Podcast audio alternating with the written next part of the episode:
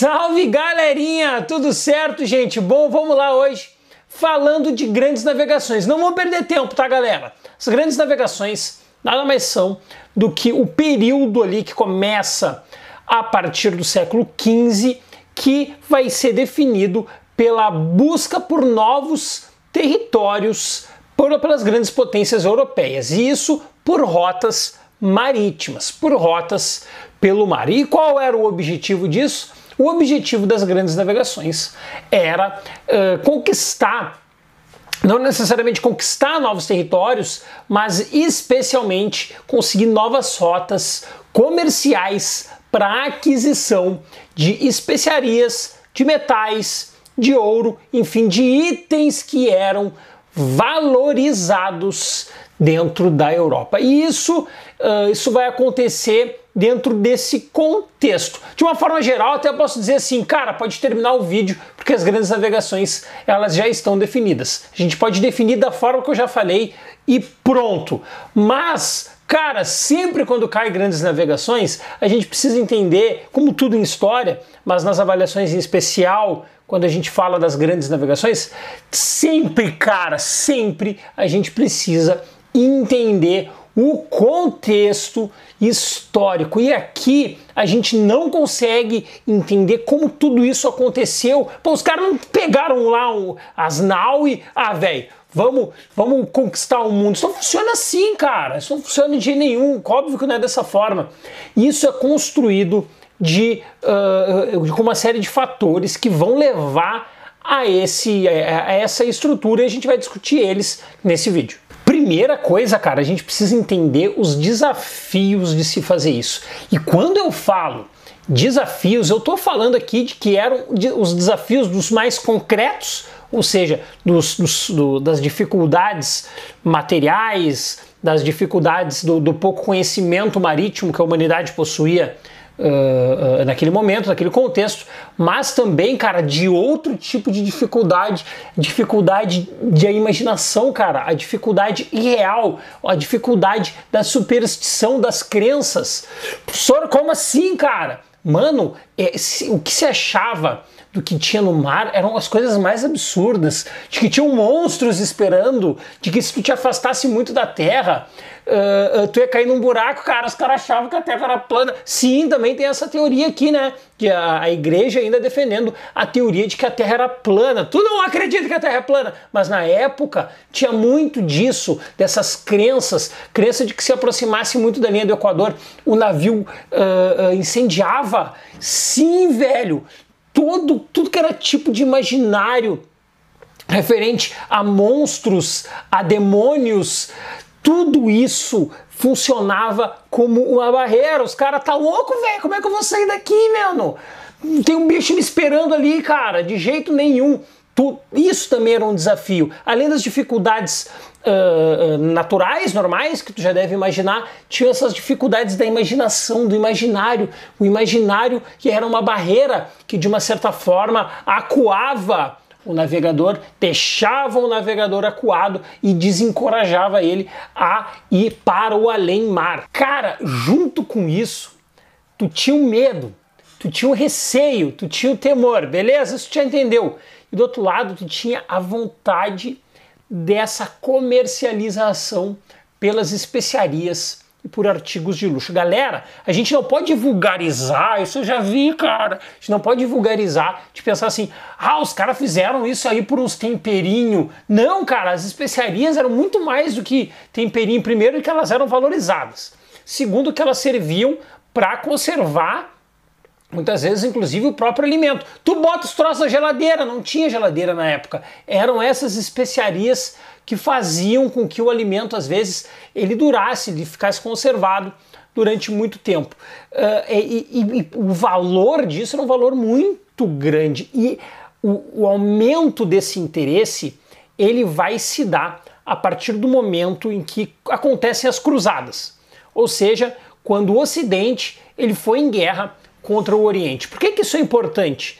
Porque a partir das cruzadas há o contato do Ocidente com as especiarias do Oriente, sacou?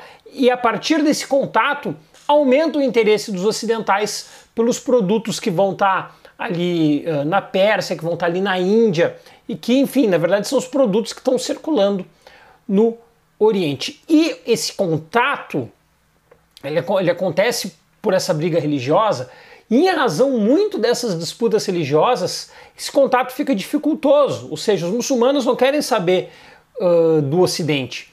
Então tem, uh, começam a procurar rotas alternativas para voltar a ter o contato com o Oriente. Porém, as cruzadas elas acontecem dentro da Idade Média. E o que, que tem na Idade Média? Feudo, tem a ruralização da sociedade, tem ali uma série de fatores que estão descentralizando e fragmentando a Europa.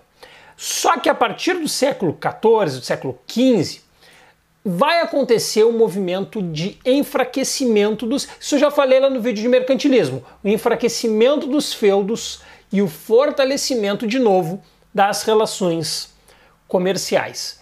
Junto com isso, junto com, com o fortalecimento dessas relações comerciais, vai estar ali também presente de uma forma bastante forte, de uma forma bastante firme, vai estar também o surgimento dos estados. E esses estados, eles vão estar aliados com o surgimento de uma nova classe, a burguesia. A burguesia que surge nas cidades. Essas cidades eram os burgos. Surge essa burguesia. Essa burguesia, ela quer, uh, ela quer melhores condições de trabalho. Então ela vai financiar o rei. E esse rei, ele vai centralizar o poder em si, terminando com o feudo. É assim que vai acontecendo, de uma forma gradual, diferente um pouquinho em cada ponto, mas em geral é isso, tá, galera? Isso vai ser importante porque o rei, ele funda o Estado, ele é o líder de um Estado. Quando aqueles pequenos condados independentes se tornam, ficam unificados.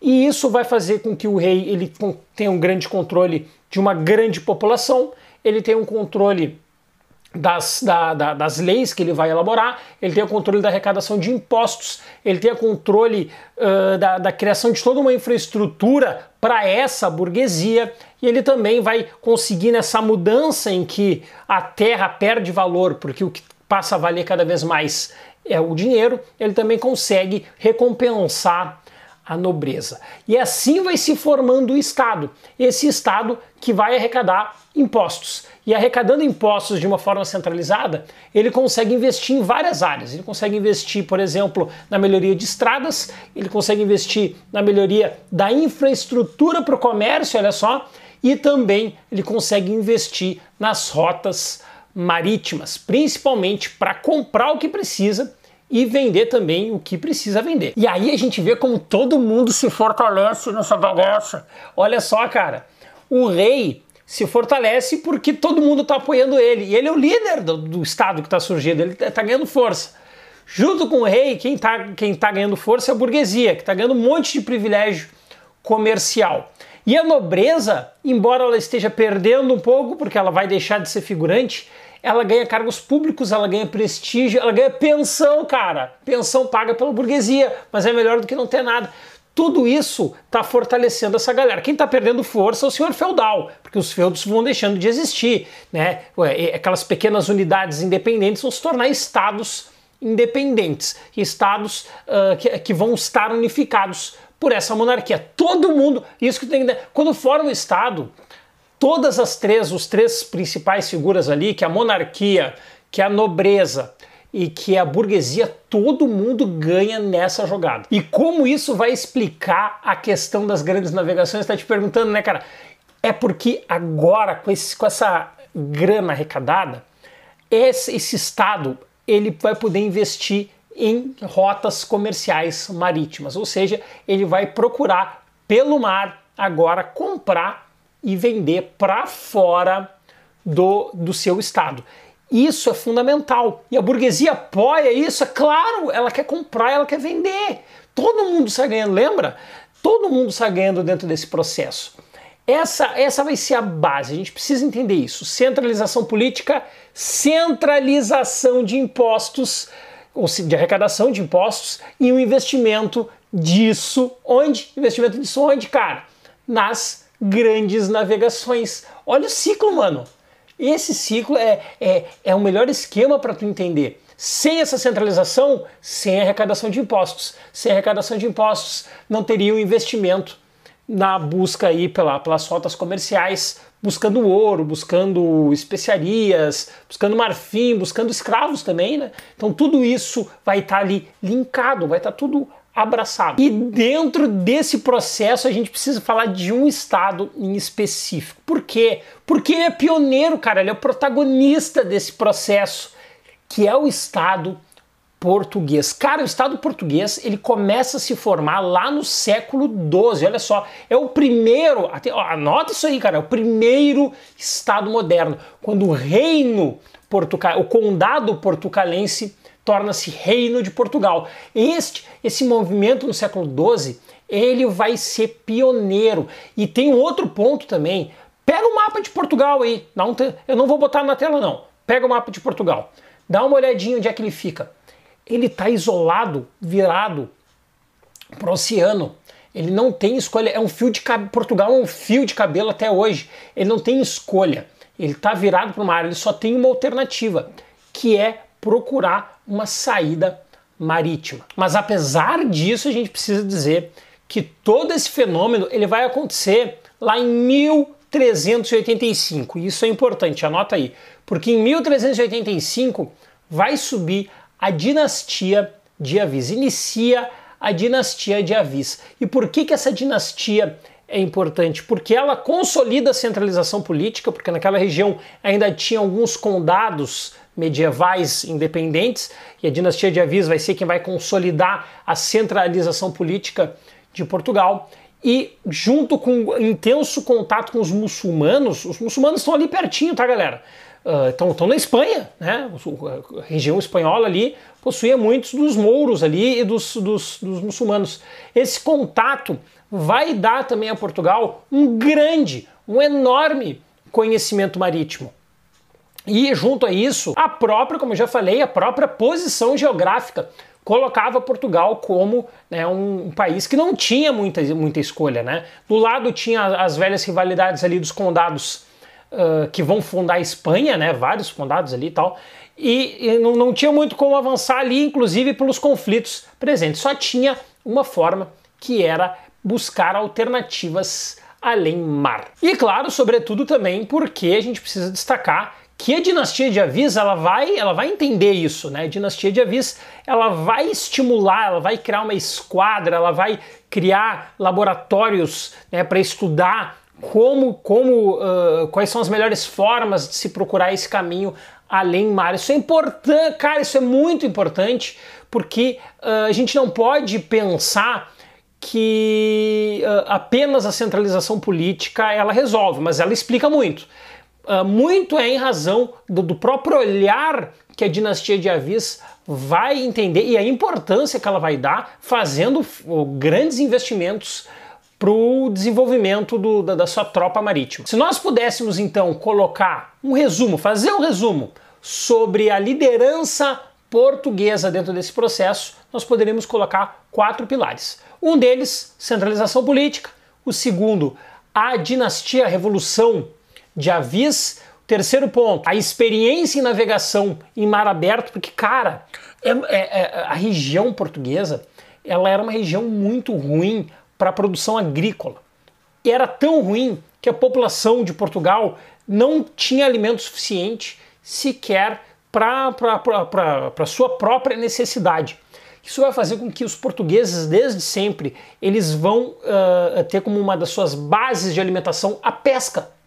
Isso vai levar aquela região a ter um, um grupo né, de pessoas experientes para a lida com o mar. Então, por incrível que pareça, mas a experiência com a própria pesca, cara, olha só, a experiência com a própria pesca vai ajudar aos portugueses a terem essa proximidade com o mar desde o período em que Portugal era um reino ainda. E o desenvolvimento de técnicas e de vários outros conhecimentos marítimos. Aí os caras adaptam a bússola, eles inventam a caravela, eles têm um contato enorme com os muçulmanos, eles, eles adquirem, eles aprendem, né? eles pegam desse conhecimento em favor deles. Então, cara, tudo, olha só, são vários elementos que vão casando Portugal como o primeiro estado, não só o primeiro estado moderno, mas também o primeiro estado a, a, a fazer esse investimento forte nas aventuras, nas rotas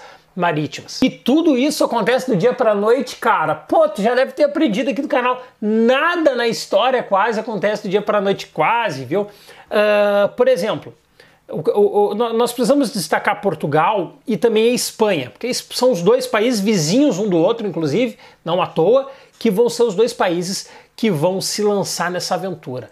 E os avanços que, que, que Portugal vai ter vai ser através de uma jornada, cara, de 80 anos. Sim, velho, 80 anos é tempo pra caramba. É, é, ou seja, não, a gente não pode ver como, como se fosse uma coisa dinâmica, como se fosse uma coisa rápida, como se fosse uma coisa simples, uma coisa demorada. Foram desde a, da, das pequenas rotas na, na perto da costa uh, da África até chegar nas Índias. Isso tudo levou tempo, isso tudo levou investimentos, tudo levou pesquisa, muitas delas, muitas dessas pesquisas fracassadas, né? Ou seja, que não, não, não produziram o resultado que se esperava, mas se aprofundou o conhecimento da coisa, cara. Tudo isso né, nos ajuda a entender esse, esse, fator como um processo. E o principal, né, cara, vai encorajar a galera, né? Porque, pô, gradualmente eles vão vendo que a coisa não era assim, aqueles imaginários dos monstros, dos bichos. Ou...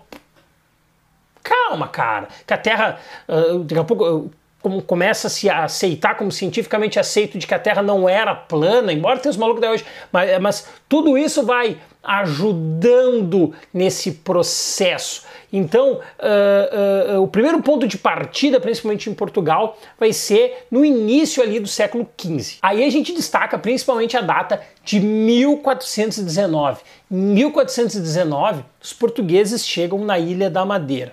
Bom, tu olhando o mapa, tu deve estar pensando assim, cara, mas a Ilha da Madeira era pertinho, mas não, não, era, não, não era simples, né? É, uma, é um avanço gradual. E chegar na Ilha da Madeira ali em 1419 foi um grande avanço, porque a partir da chegada da Ilha da Madeira, os portugueses eles vão gradualmente se arriscar a ir em caminhos cada vez mais longes, cada vez mais distantes. Tanto que quase 40 anos depois, eles vão chegar nas ilhas do Cabo Verde e ali iniciar com a mão de obra africana um modelo que depois vai ser utilizado na colônia da América Portuguesa, que vai ser a, a, a, a base do açúcar como um, uma produção utilizando mão de obra escrava.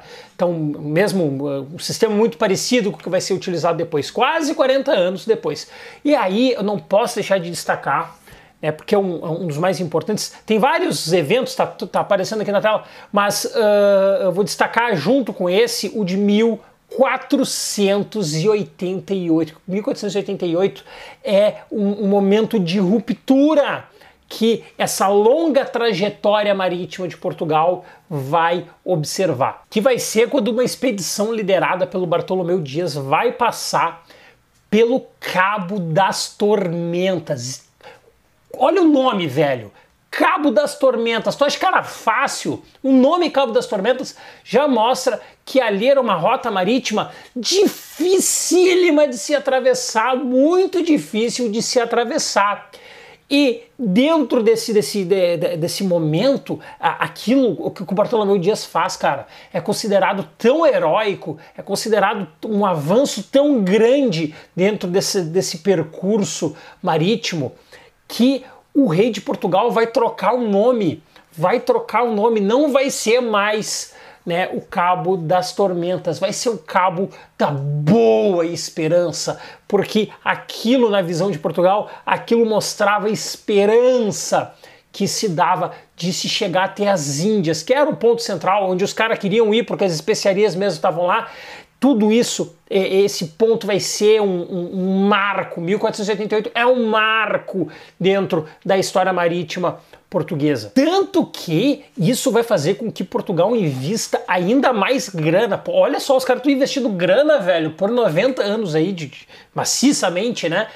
E em 1498, finalmente, o Vasco da Gama chega lá nas Índias, cara. Sim, hoje em dia o Vasco só cai para a segunda divisão, mas esse Vasco que não, cara. Esse Vasco consegue chegar nas Índias. E aí esse é um momento também, esse é outro momento, esse é outro grande marco, 1498, quando o Vasco da Gama finalmente consegue fazer, cara, ele consegue depois de anos de planejamento e de estudo, né, e, e, e monarquias passando, né, não era a mesma monarquia, era outra, eh, desde lá de 1400 1418 até aqui, né, são, são, são outros monarcas que vão passando, mas a continuidade no projeto, o financiamento do Estado por meio da arrecadação de impostos à burguesia, isso tudo se, uh, tudo se manteve até né, finalmente eles conseguirem chegar por meio né, do contorno do continente africano, eles conseguem de fato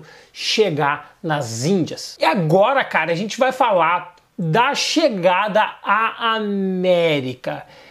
A Espanha investiu bastante. Portugal investiu mais, tá, galera? Portugal era o grande destaque, mas a Espanha também investiu bastante na sua frota marítima. E aí nós vamos pegar um camarada chamado Cristóvão Colombo. De largada, cara, já mostrando esse investimento, Colombo, ele tá trabalhando para a monarquia espanhola, mas ele nem era espanhol, ele era genovês. E cara, a gente nunca pode esquecer como Gênova, Veneza, enfim, aquelas cidades ali da Península Itálica, elas têm um grande domínio marítimo. Por que, que elas têm esse grande domínio marítimo? Porque eles dominam o mar Mediterrâneo, que era o grande, foi durante boa parte da história do mundo, a principal rota comercial acontecia no mar Mediterrâneo, norte da África, sul da Europa, que é o caso ali dessas, dessas cidades-estado italianas.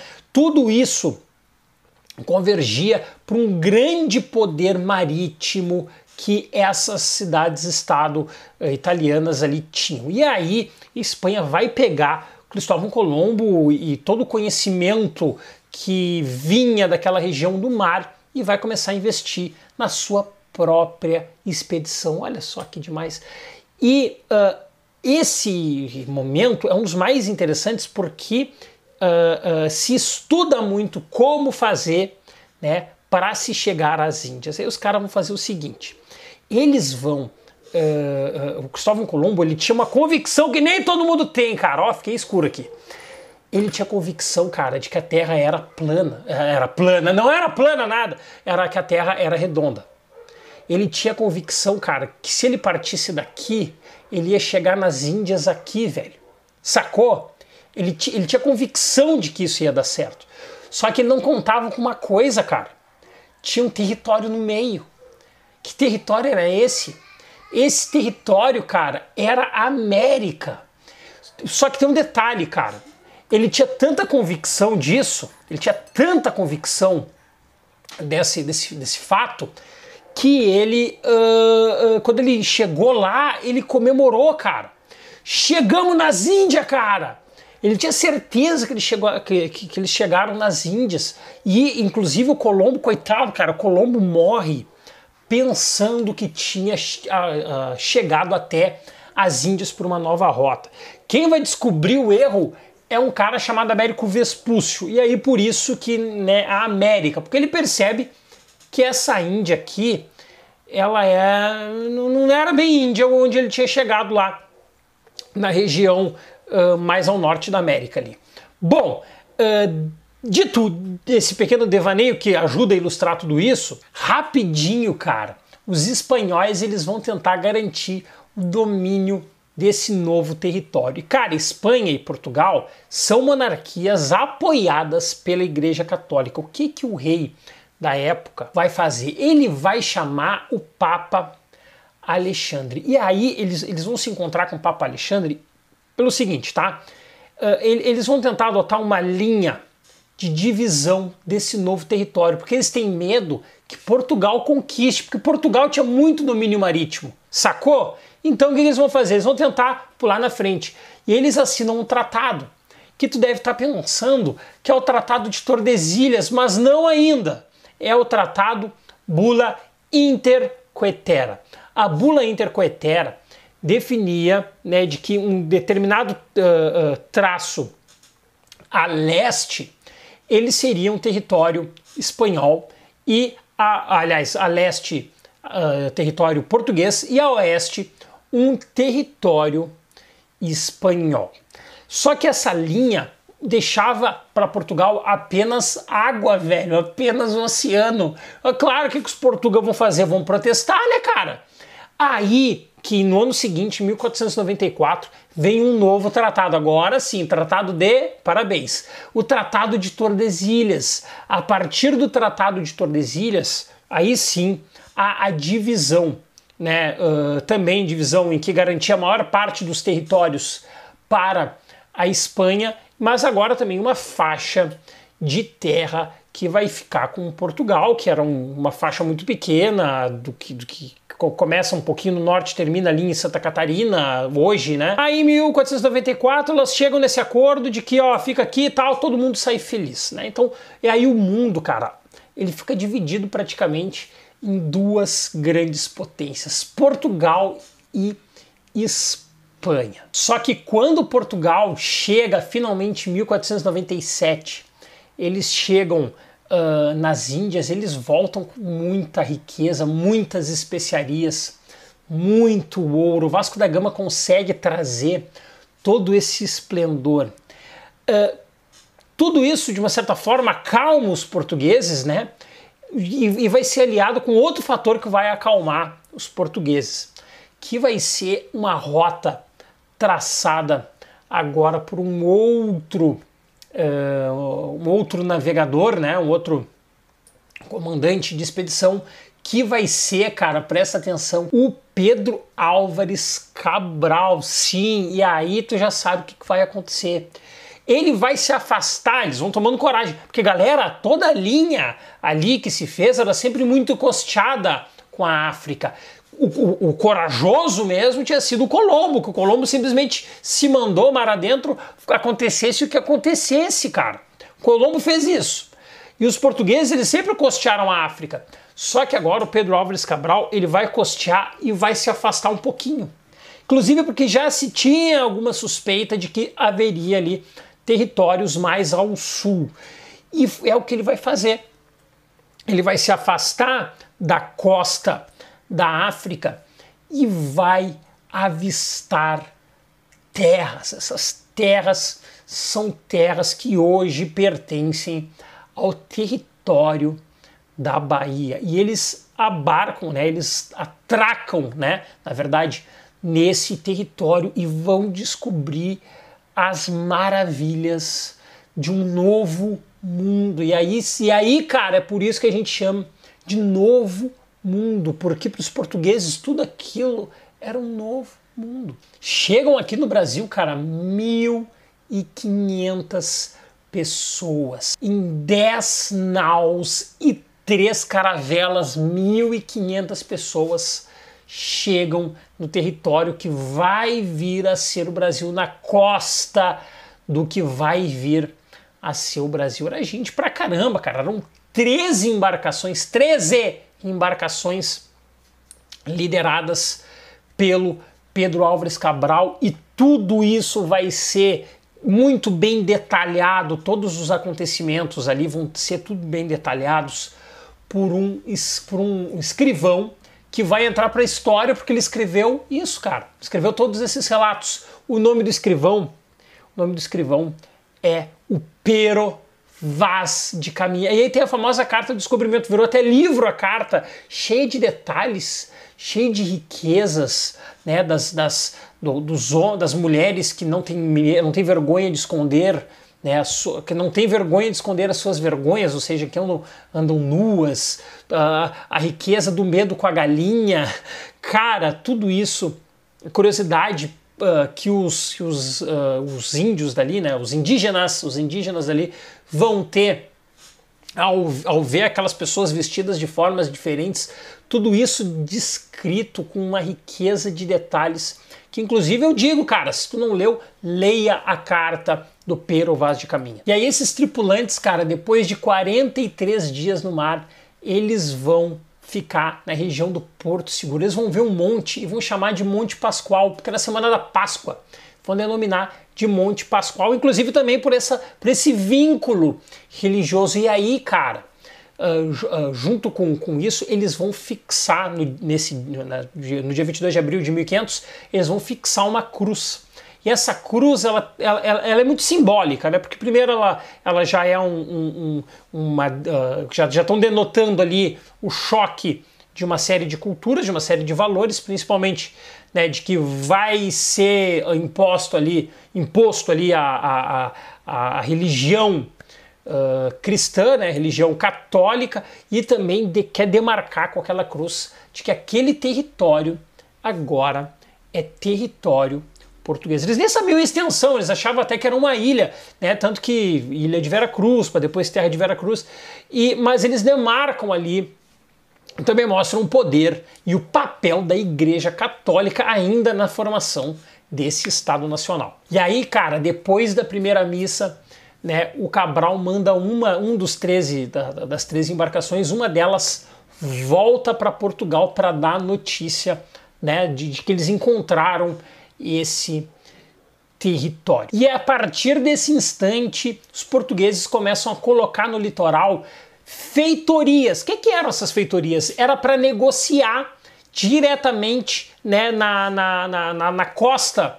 É, essas feitorias vão estar tá não só isso, isso, galera, as feitorias, todo mundo sabe que as feitorias, elas uh, existiam essas feitorias na costa do território que vai vir a ser o território brasileiro. Tá, tudo certo isso. Mas essas feitorias, elas eram uma prática que vão estar tá nas colônias portuguesas na África nas colônias portuguesas na Ásia. Esses pontos que daí nesses, né, nessas feitorias se comprava especiarias, se eh, fazia o, o, o tráfico de escravos, uh, to, to, toda a negociação, o português ele não, ele não, ele não avançou para dentro, entendeu? Ele sempre ficou na costa. E essas negociações aconteciam nesse regime que era o regime de feitorias. O que é o mais importante aqui é de destacar que a partir disso, desse sistema de feitorias e dessas conquistas marítimas, vai surgir, cara, um dos maiores impérios né, da história da humanidade. Um império português, um império ultramarino. Olha só que palavra, cara. O império ultramarino português. Porque agora, né, Portugal do, comanda, domina grande parte do te de, de territórios, grandes faixas de territórios ao redor do mundo, cara, ao redor do planeta. E é louco de se pensar um pequeno país vai comandar enormes extensões territoriais e vai expandir ainda essas extensões territoriais. É claro, galera, a gente, a gente sempre destaca Espanha e Portugal, mas a gente não pode esquecer que existem outros estados surgindo e que também vão de alguma forma se aventurar, embora não, não, não tivessem esse esplendor de Portugal e de Espanha. Aí nós vamos destacar aqui a Holanda, nós vamos destacar aqui a Inglaterra, que vai ter colônias, inclusive, aí que vão. Enfim, os Estados Unidos era uma colônia da Inglaterra, né? Uh, a França, que, que vai uh, ter o Haiti e outras, a Guiana Francesa, né? Uh, nós vamos destacar aí a Holanda, que vai ter colônias na África, vai ter colônias na Ásia. A Holanda vai invadir o Brasil, cara. O Brasil teve, o território brasileiro ali em Pernambuco foi, durante uma boa parte do tempo, uma região holandesa, porque eles invadiram, eles tentaram tomar de Portugal. O mais importante disso, né, assim como os ingleses incentivaram muito a pirataria, cara, a pirataria rolou solta, inclusive de forma extraoficial, ou seja, né, incentivado pela monarquia, mas de uma forma não, não explícita. Uh, o mais importante disso tudo é saber que, apesar de Portugal e Espanha, outros países também se lançaram, outros países tiveram relativo sucesso e que uh, essa divisão em Portugal e Espanha que o Tratado de Tordesilhas ele definiu, ele não foi, não significou que a galera aceitou, né? Tipo, ah, tá bom, é deles, né? Não, não, isso não aconteceu. Isso não aconteceu. Se, se lançaram em disputas também uh, contestando a legitimidade, afinal, desses tratados. Dentro do comércio mundial, a gente pode dizer que as grandes navegações provocaram quatro, quatro grandes mudanças nas relações comerciais ao longo do mundo. Uma delas é que o Mediterrâneo, que era aí uma, um, um, o centro comercial do mundo, perde relevância. Agora é o Oceano Atlântico que vai ganhar força, vai ganhar relevância. Uh, segundo ponto, o comércio ele vai aumentar muito. O comércio, as trocas comerciais a partir das grandes navegações atingem um nível que o mundo não tinha visto até então, né? Porque agora vai ter navio e naus e caravelas uh, num ritmo frenético e invadindo aí oceanos, que era uma coisa que a galera até não se arriscava tanto, não se arriscava, né? Uh, junto com isso, vai ter a construção de grandes, de enormes impérios ultramarinos. Espanha, Portugal, Inglaterra e não só na América, porque esse, esse estímulo ele vai fazer com que essas colônias elas também a colonização ela aconteça com força em regiões da África, na Ásia, porque uh, há uma expansão, cara, desse domínio uh, europeu e dessa formação desses grandes impérios. E, né, por último, a gente não pode deixar de destacar, é que há uma mudança da percepção do europeu em relação à diversidade do mundo, porque ele vai conhecer agora uma quantidade absurda de novas culturas, de novos jeitos de viver, de novas crenças, e embora ele conheça, a gente sabe muito bem que isso aí, como é que termina essa história? Com escravidão, com desrespeito, com extermínio, com genocídio, tudo isso liderado por esse sistema que não respeitou as novas culturas e tentou impor, na verdade, um estilo de vida, com o estilo de vida europeu, esse universalismo europeu, de uma certa forma, ele não se explica se nós não falarmos desse momento. Certo, galera? O vídeo de hoje foi esse, grandes navegações, mas um grande vídeo. Me desculpa, cara, acho que eu me empolguei em alguns momentos, mas que é um tema que não tem como não seduzir. Certo? Ficou com dúvida? Comenta aqui embaixo que eu tiro ela. E se tu duvida, cara, pergunta, velho. Pergunta aí. Valeu! Tchau! Inscreva-se, deixe o teu joinha e ative as notificações.